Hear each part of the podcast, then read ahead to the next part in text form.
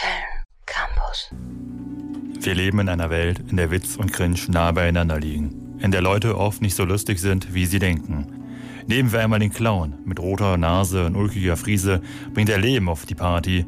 Doch nicht jeder besitzt seine Begabung, andere zum Hahan, Hahan zu bringen. Manche sind echt unlustig, wissen es aber nicht. Bummer. Denn nichts killt die Stimmung mehr wie ein schlechter Witz. Aber hören Sie selbst. Es ist Samstagabend. Irgendwo auf einer WG-Party hat ein Dude namens Guido seinen dritten Almdud Spritz zu viel. Die Folge, sein eigenes Humorbarometer fällt aus, sodass er seine eigene Lustigkeit nicht mehr richtig einschätzen kann. Und wie geht's dir jetzt nach dem Ganzen?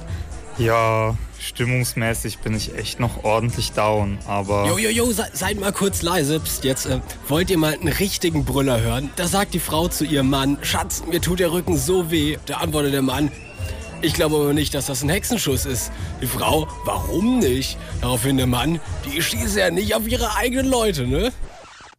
Ach, sag mal, sind wir jetzt hier bei der Humorpolizei? Lach doch mal, das war doch ein echter Witz. Uff, Stille.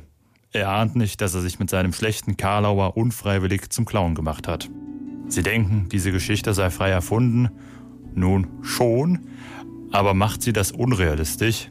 Nee, denn überall kursieren solche Guidos herum, sehr zum Leidwesen ihrer Mitmenschen. www.kölncampus.com www